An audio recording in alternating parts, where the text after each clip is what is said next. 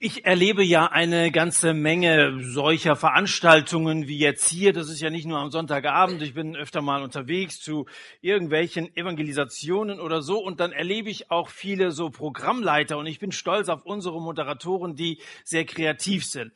Das Thema der meisten Ansagen, die an solchen Abenden zu Beginn gemacht werden, das Thema der allermeisten Ansagen ist das Wetter. Also ganz egal, wie es draußen ist, für ganz viele der Moderatoren sind Sonne, Regen oder Glatteis dafür verantwortlich, ob viele oder wenige da sind. Immer wird es irgendwie aufs Wetter geschoben. Also solche Einleitungen finde ich nicht besonders einfallsreich, wobei ab und zu was dran sein mag wenn dein Weg zu Gott, also nicht nur zu so einem Gemeindehaus wie hier, man, hier kommen wir nicht alleine zu Gott, Gott ist allgegenwärtig, haben wir gerade gesagt, aber wenn dein Weg mit und zu Gott allein von schön Wetter abhängig wäre, dann bräuchtest du ihn gar nicht anzutreten, denn das ist nicht der Fall.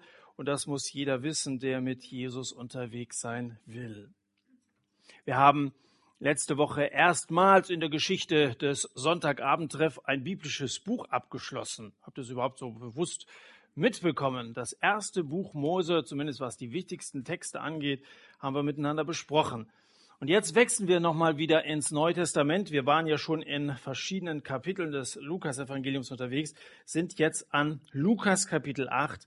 Und ich lese uns den Text von heute Abend vor. Lukas 8 von Vers 22 an.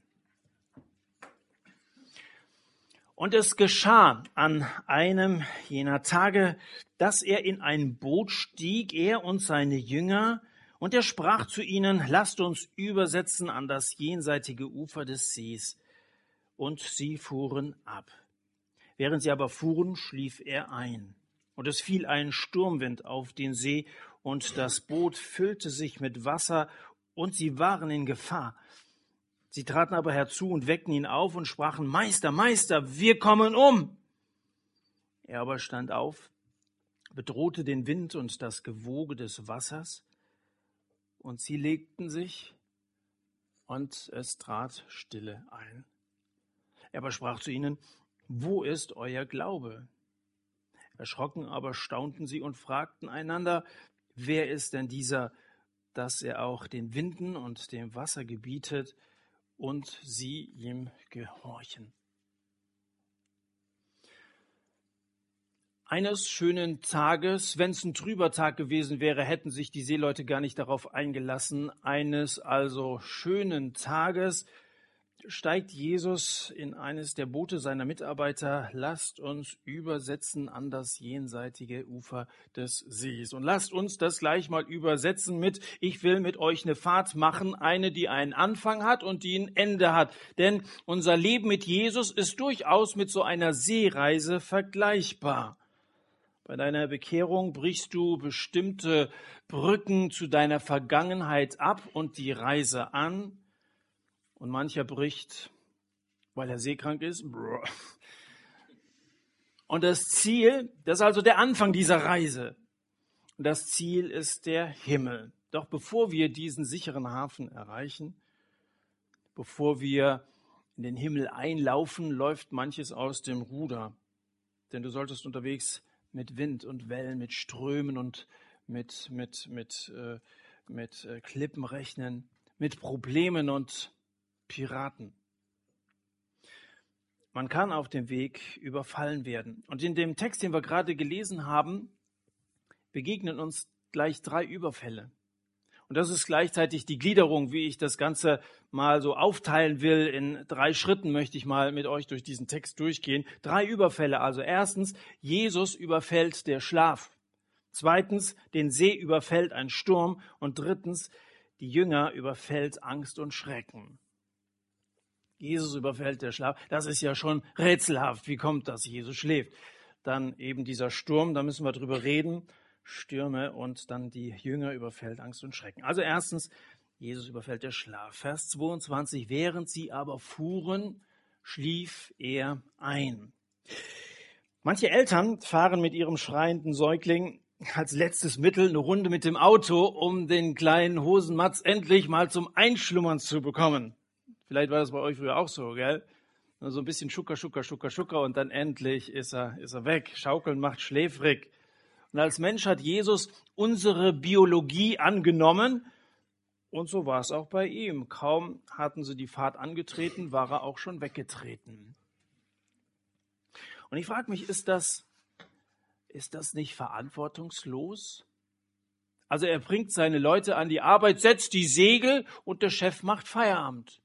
Der verzieht sich irgendwo unten in den untersten Schiffsraum und dann gute Nacht. Das ist irgendwie verantwortungslos, oder? Wenn ich also anrege, wollen eine Fahrt machen, dann bin ich doch mit dabei. Wenn ich eine Freizeit leite, dann muss ich mit einem Minimum an Schlaf auskommen. Man hat schließlich Verantwortung für so eine Truppe übernommen. Und wenn wir auf unserer Lebensreise unterwegs sind, dann kann doch Gott nicht einfach ein Nickerchen machen. Wie soll man denn diesen Text verstehen? Wir sind umgeben von Kriegen, von Katastrophen, von, von Krankheit. Da kann doch Gott nicht, da muss er doch hellwach sein, da muss er eingreifen. Schläft Gott manchmal? Denk mal an Auschwitz. Für den jüdischen Theologen Richard Lowell Rubenstein starb mit den anderthalb Millionen Menschen auch Gott in Auschwitz. Ein sadistischer und launischer Gott mag existieren, sagt Rubenstein. Ein Gott, der gleichgültig gegenüber den Akteuren der Geschichte ist, der mag existieren. Aber der gerechte, rechtschaffende und allmächtige Gott, wie er in der jüdischen Tradition gedacht wird, kann unmöglich existieren.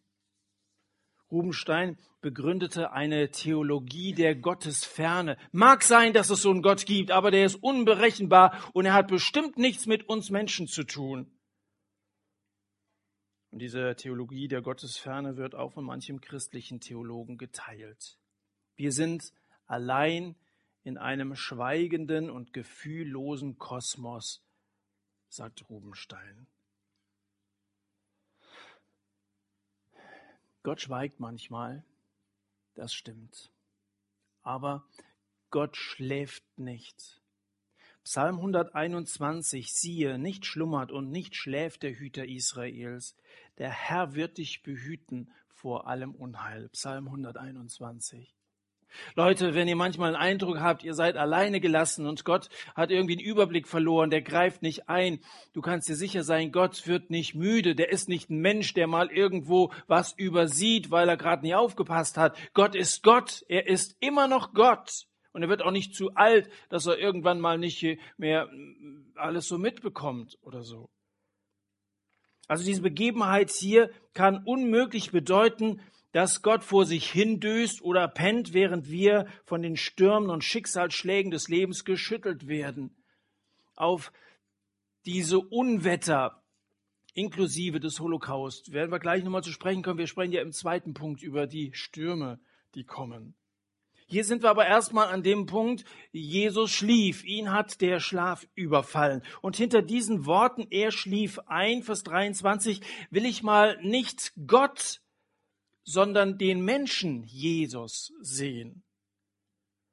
Es war ein natürlicher Schlaf, weil er sich den Tag über müde gearbeitet und müde gepredigt hat und die Nacht über gebetet und Anfechtungen gehabt hat. Und jetzt legt er sich voller Vertrauen sozusagen in die Arme seines himmlischen Vaters und schläft ein, obwohl er sich ja in der gleichen gefährlichen Situation befunden hat wie seine Mitarbeiter, seine Jünger auch.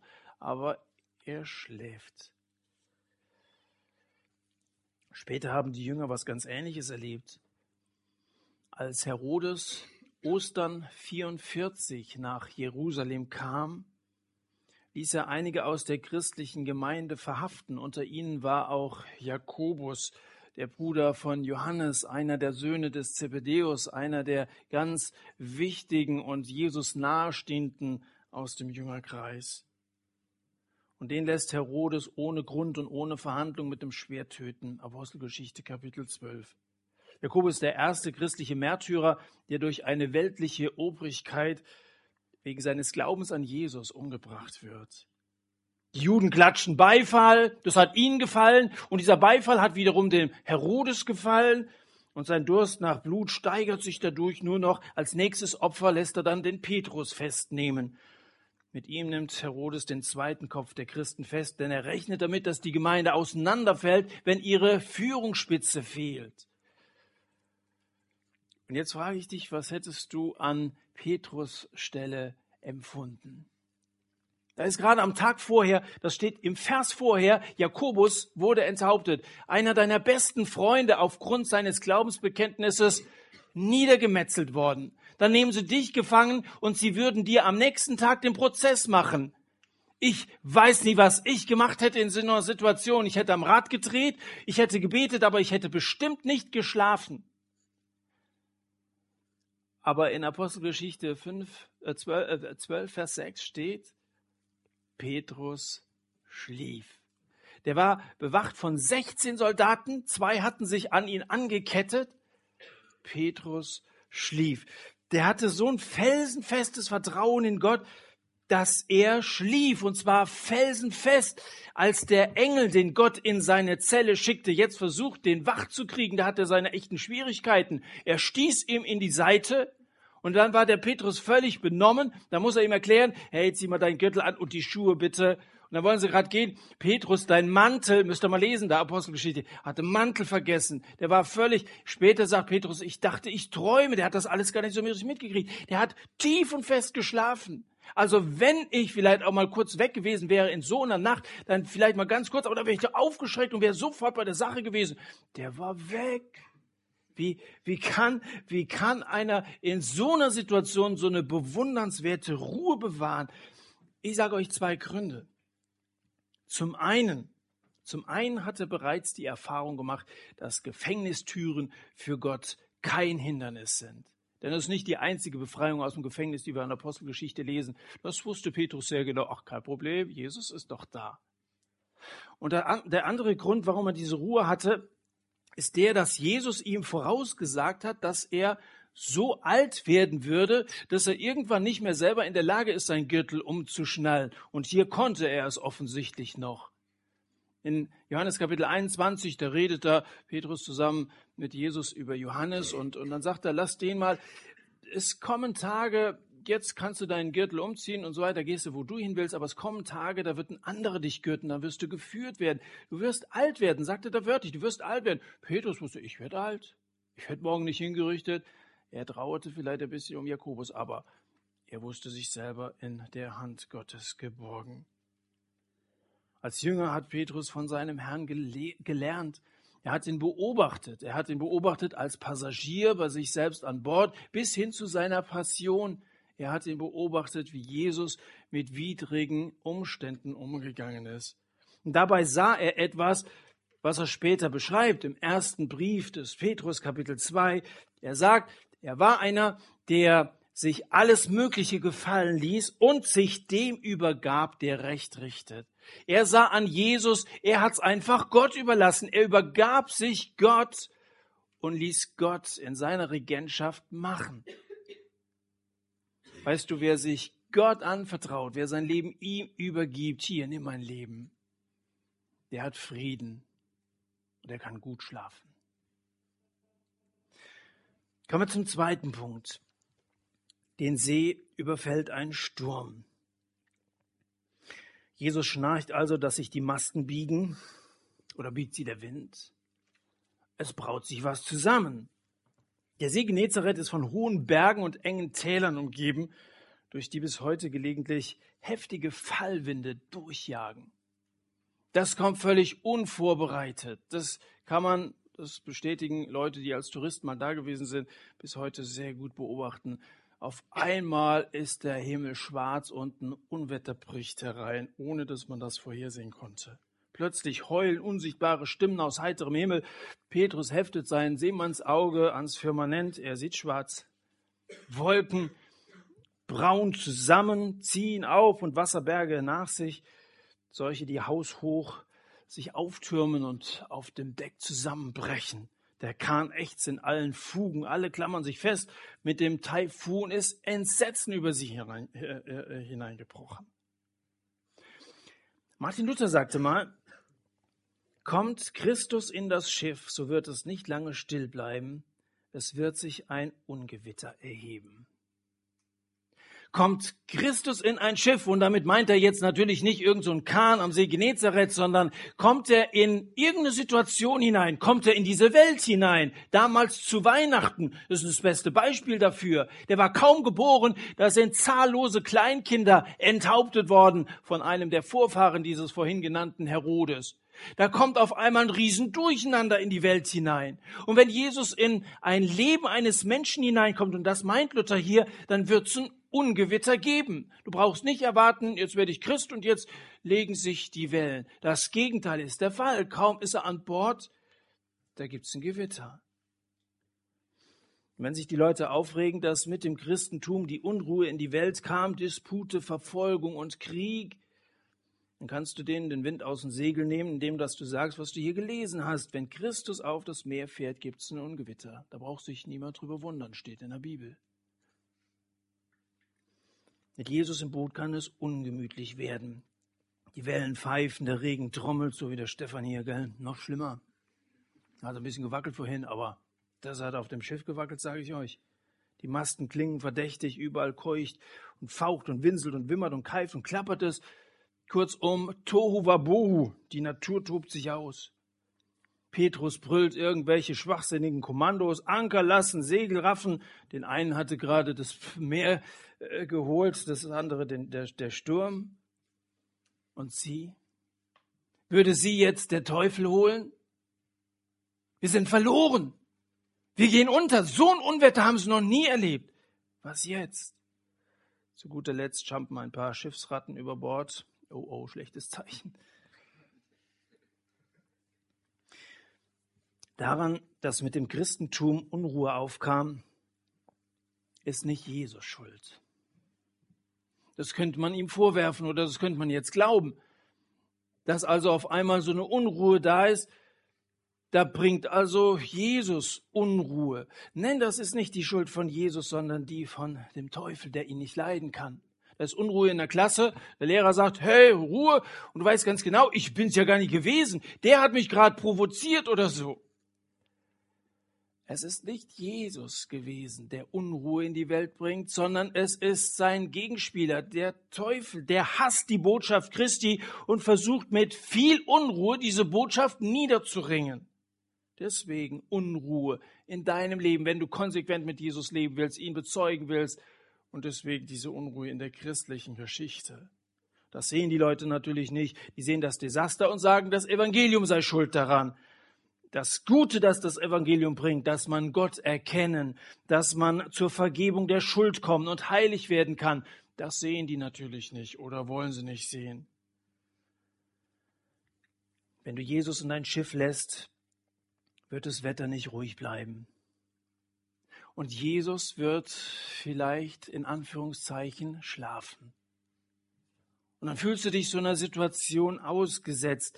Aber er schläft vielleicht in Anführungszeichen betont bewusst deshalb, damit du in so einer Situation deine Ohnmacht spürst. Denn wenn er nicht manchen Sturm zulassen würde, könnten wir schnell meinen, dass wir alles aus eigener Kraft hinkriegen. Das waren ja schon Seemänner, die wahrscheinlich mit mancher Situation klar geworden sind. Also bisher hatten sie immer überlebt haben sich bisher immer selber geholfen. So einer Situation war Jesus bisher gar nicht nötig gewesen. Aber manchmal wird Glaube durch die Versuchung gestärkt, weißt du, dass man nämlich sagen muss, keine menschliche Kraft hätte hier helfen müssen, allein Gott hat es getan. Damit möchte ich schon zum dritten Punkt übergehen. Die Jünger überfällt Angst und Schrecken. Also stellt sie euch vor, wie sie sich da irgendwie festklammern, wie ihnen der Angstschweiß, den man aber vor dem ganzen anderen Wasser gar nicht erkennen kann, auf der Stirn steht. Sie überfällt Angst und Schrecken. Zuerst überfällt sie mal Angst wegen ihres eigenen Unvermögens. Anfangs hatten sich die zwölf noch so richtig in die Riemen gelegt, sechs rechts, sechs links und dann richtig gegengerudert. Aber jetzt, nein, Backbord und Steuerbord heißt das, Entschuldigung. Aber jetzt verlässt sie der Mut. und mit dem Anker und mit dem Segel auch noch die Hoffnung. Und jetzt merken sie auf einmal, hier können wir nichts mehr ausrichten. Die Jünger müssen erkennen, dass es stärkere als die eigenen Kräfte gibt. Leute, es gibt stärkere als unsere eigenen Kräfte und es ist manchmal gut, wenn wir das mal so richtig hautnah miterleben müssen. Wenn wir sozusagen von Gott mit der Nase draufgestoßen werden, du kriegst nicht alles selber in den Griff, wenn du dich auch noch so stark und so gut fühlst. Die Einbildung, dass wir uns als Menschen selber retten können, ist einer der dramatischsten Irrtümer der Welt, der Menschheit. Wisst ihr, es gibt so viele Religionen, die verkünden, wenn du das und das und das und das alles tust, dann bist du irgendwie vor Gott so, dass du irgendwie durchkommst. Und dann machen wir es eben selber. Religion bedeutet, streng dich einfach an und du kommst schon irgendwie ans Ziel.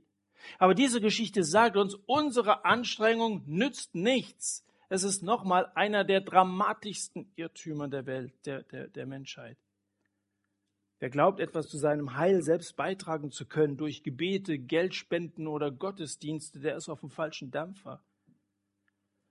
Stell dir vor, wir alle stehen auf einer Seite des Grand Canyon. Der ist 16 Kilometer breit und anderthalb Kilometer tief. Also du kannst jetzt nicht mit der Dill vergleichen, gell? 16 Kilometer breit, stellt euch das vor. Und jetzt versuchen wir drüber zu springen. Dann kann man ja mal versuchen. Manche werden ein bisschen weiterkommen als andere. Und wenn wir uns alle in einer Reihe aufstellen würden und zugleich losspringen würden, dann würde Carl Lewis, der vierfache Goldmedaillengewinner in der Olympiade im Weitsprung, als letzter sterben. Aber wir versuchen es immer wieder. Wir stellen uns auf die Stufen und wir springen in den Tod. Die Menschheit meint immer und immer wieder von Generation zu Generation, wir schaffen es. Wenn wir also irgendwelche Pilgerreisen tun, wenn wir irgendwie besonders gut in der Bibel uns auskennen, wenn wir von uns aus irgendwelche Leistungen bringen, dann werden wir das Ziel erreichen. Es gibt stärkere als die eigenen Kräfte. Unsere Selbstanstrengung, das ist wie eine Sucht. Sehen wir doch mal ein, dass wir angewiesen sind auf das Eingreifen Gottes und dass wir angewiesen sind auf seine Gnade, nicht auf unsere Leistung. Es gibt stärkere als die eigenen Kräfte. Was sind denn die Wellen, die uns so unterkriegen wollen? Vielleicht gewisse Unsicherheiten, Vielleicht sind es irgendwelche Enttäuschungen, Ratlosigkeit in Bezug auf die Zukunft. Es gibt Wellen, die fangen vielleicht gerade bei dir so an, sich hochzuschaukeln. Du weißt noch nicht, wie sich das, das entwickelt. Da guckst du in den Wetteraussichten und andere erzählen dir, wie es bei ihnen gewesen ist. Und dann stehen dir die Haare zu Berge, was da alles auf dich zukommen kann. Die Welt droht und will dir die Luft zum Atmen nehmen. Das Meer ist im Alten Testament ein Bild für die Völkerwelt. In Jesaja Kapitel 17 steht, Hört, Völkermassen brausen heran, sie tosen wie das rauschende Meer, Nationen sind in Aufruhr, sie toben wie das aufgewühlte Meer, sie brausen heran wie wütende Wogen. Hier redet Jesaja von Völkermassen, die wie das Meer in unglaublicher Bewegung sind. Das, was die Welt uns alles verkaufen will, das kann uns in den Ruin, in den völligen Untergang treiben. Und dazu kommt eben, was wörtlich von den Völkermassen ausgeht und ging. Kriege zum Beispiel. Die Weltbevölkerung wächst immer mehr, die Ressourcen aber nicht. Und Menschen werden in Zukunft ums blanke Überleben kämpfen. Wir werden mehr Kriege bekommen in der Zukunft. Davon bin ich fest überzeugt. Der islamische Fundamentalismus ist der Kampf gegen den Terror ausgestanden? Ich glaube nicht. Bin fest davon überzeugt, das geht weiter. Die Religionen der Welt, Aberglaube, Okkultismus fallen über unser Land her. Da dürfen wir nicht einfach die Augen vor verschließen. Diese Völkermassen, die hier von Jesaja angesprochen sind, die toben bis in die heutige Zeit hinein. Ganz zu schweigen von Unmoral und so weiter und so fort. Die Welt ist ein bedrohliches Meer. Sie ist von Sünde und von unbeschreiblichen Gräueltaten durchsetzt und der Teufel versucht, alles in ihr durcheinander zu wirbeln. Und Gott, der schläft, sagt man. so laut. Eli Wiesel, Literaturpreisträger und jüdischer Überlebender des Holocaust, berichtet, wie er in dem Konzentrationslager, in dem er untergebracht war, mit einigen anderen gezwungen war, mit anzusehen, wie zwei jüdische Männer und ein jüdischer Junge aufgehängt wurden. Die beiden Männer starben sofort. Aber aus irgendeinem unerklärlichen Grund zog sich der Todeskampf dieses Jungen eine halbe Stunde hin. Und da mussten sie stehen, ohne sich zu bewegen und mussten sich das mit anschauen. Und da steht Edi Wiesel und hört hinter sich einen murmeln. Wo ist Gott? Wo ist er? Und dann wieder diese Stimme. Wo ist Gott? Und dann kann Elie Wiesel diese Frage selber nicht mehr unterdrücken und er stimmt mit ein, wo ist Gott? Und dann ist es ihm, als wenn eine Stimme in sein Herz hineinflüstert. Er hängt dort an diesem Galgen. Wenn wir uns die Frage stellen, wo ist Gott?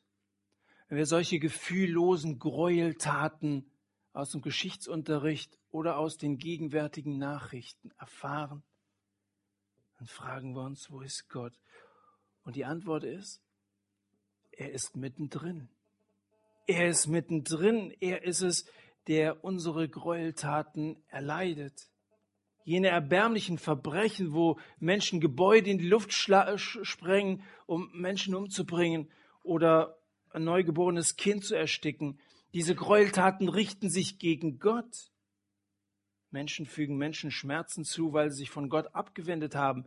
Wo ist Gott? Genau in diesem Gebäude, genau in dieser Plastiktüte, da ist Gott drin, mittendrin. Er sitzt mit uns im Boot. Und Jesus, als er auf das Ziel seiner Mission, auf das Kreuz zuging, er nahm diese Gesamtheit der Gräueltaten auf sich. Alle unsere Sünden lagen auf ihm. Er hat sich in den Untergang treiben lassen. Er ging wirklich unter. Die Jünger wurden errettet aber über ihm brachen alle Wellen zusammen. Das Kreuz ist die einzig mögliche Erklärung, wo Gott inmitten all des Leides in dieser Welt ist. Gott selbst hängt am Galgen. Und er hängt deshalb da, dass wir ihm nahe kommen können. Endlich wenden sich die Jünger an Jesus. Meister, werd wach! Wir saufen ab! Wenn dein Eindruck der ist, dass Gott schläft, dann weck ihn auf. Er ist nämlich nicht weit. Mit einem ernsten Gebet weckst du ihn. Die Jünger denken sich, unser Leben ist uns wichtiger als sein Schlaf. Wir lassen ihm jetzt keine Ruhe, sondern wecken ihn. Nochmal, Gott schläft natürlich nicht, aber manchmal zieht Gott sich bewusst zurück, damit er gerufen wird. Wir reden ja sonst nicht mit Gott wenn er uns nicht sozusagen manchmal provoziert, wenn er sich nicht manchmal verstecken würde, würde niemand ihn suchen. Aber dann merken wir plötzlich in solchen Situationen, wir brauchen ihn. Und endlich kommen die Jünger auf die Idee, ihn zu wecken. Bete, wecke mit deinem Gebet Gott auf. Nimm es mal als ein Bild mit. Wenn du lange nicht gebetet hast und du merkst, in deinem Leben funktioniert irgendwie nichts mehr, dann liegt es vielleicht daran, dass du ihn links liegen lässt und dann eben immer wieder aus eigener Kraft versuchst, dein Leben zu regeln. Sie schreien ihn wach.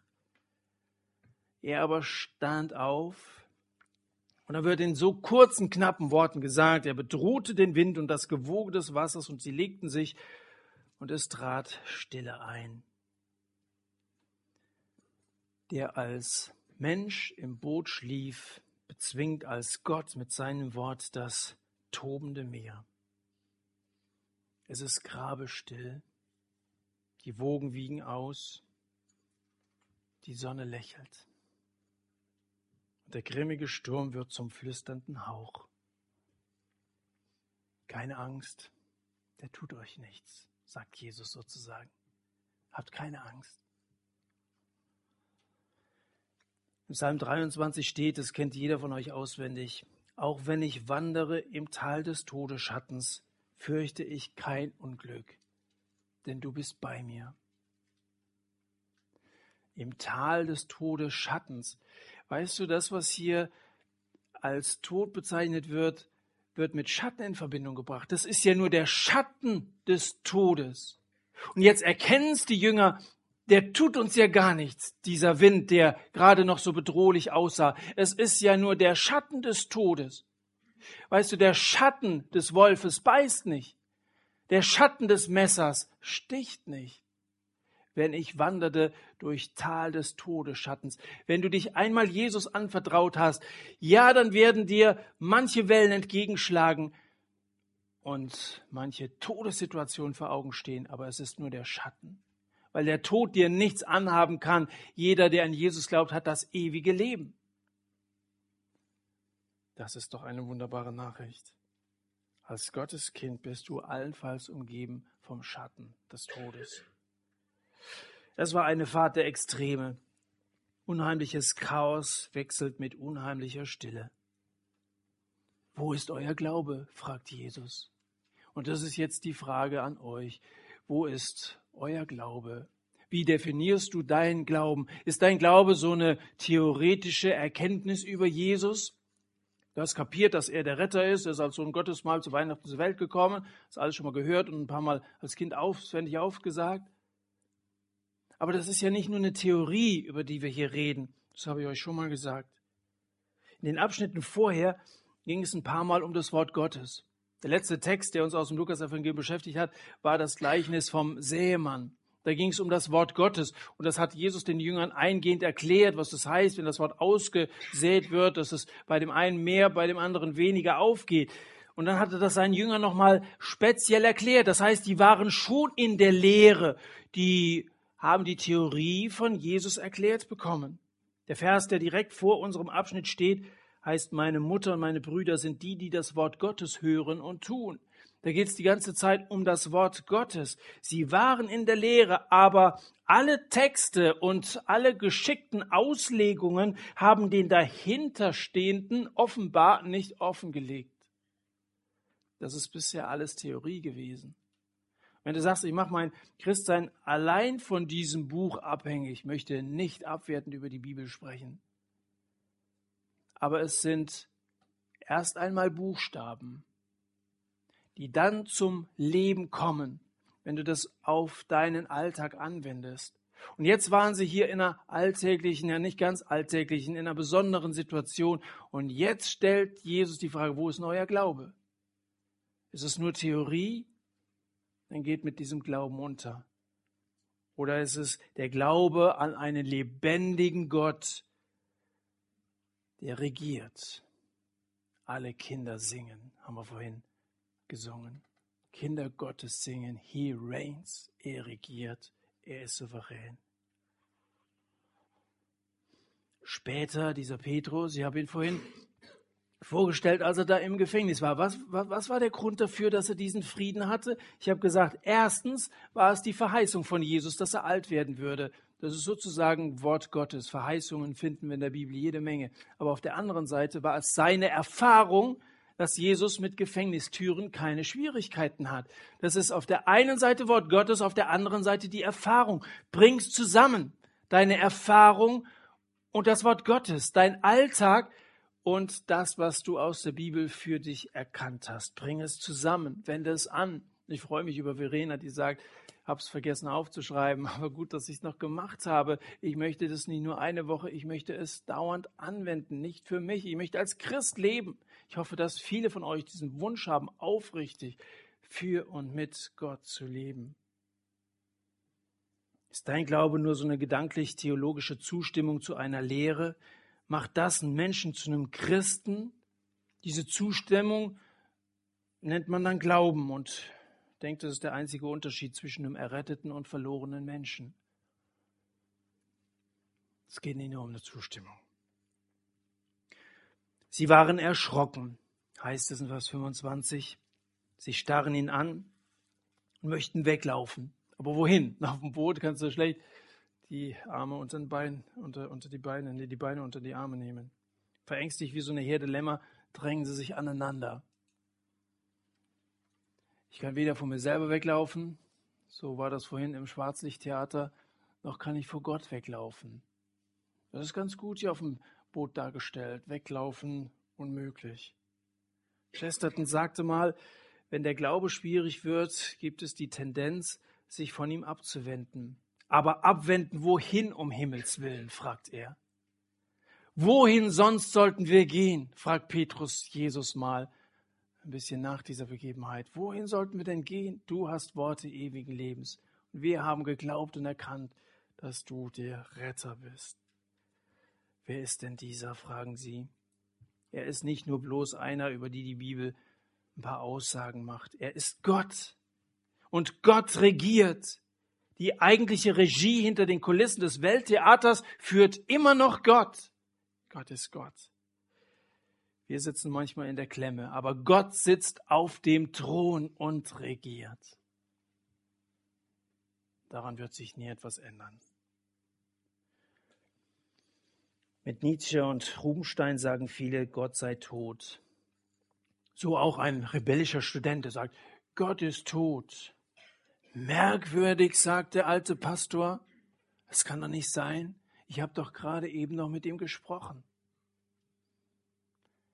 Menschen, die mit Gott leben, die beten.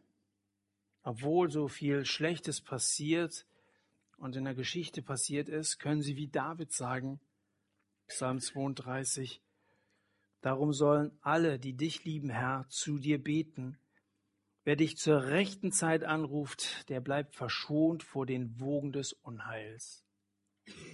Dieser Vers von David fasst das von heute Abend wunderbar zusammen. Die dich lieben, sollen beten, und wer dich zur rechten Zeit anruft, der bleibt verschont vor den Wogen des Unheils. Hiob war ein Mann, der so ziemlich alles, was er besaß, verloren hatte, seine Kinder mit eingeschlossen. Und trotzdem sagt er voller Überzeugung, doch ich weiß, dass mein Erlöser lebt. Ich weiß es. Er hat's genommen, so wie er es vorher gegeben hat. Gepriesen sei der Name des Herrn. Ja, auf der Reise mit Jesus, ein ernstes Thema heute Abend, auf der Reise mit Jesus müssen wir durch so manches Sauwetter durch.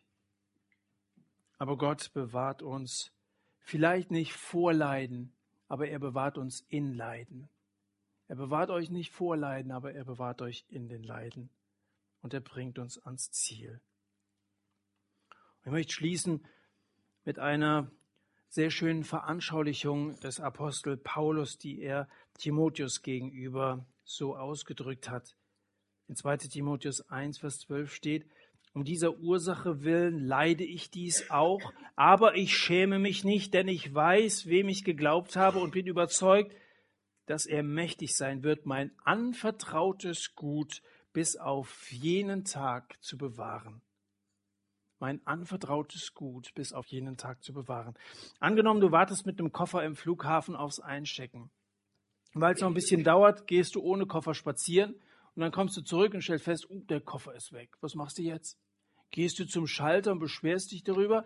Kannst du nicht machen, weil das Ganze war ja noch vorm Einstecken. Das heißt also, die haben keine Verantwortung für Fluggepäck, das irgendwo auf dem Flughafen herumsteht.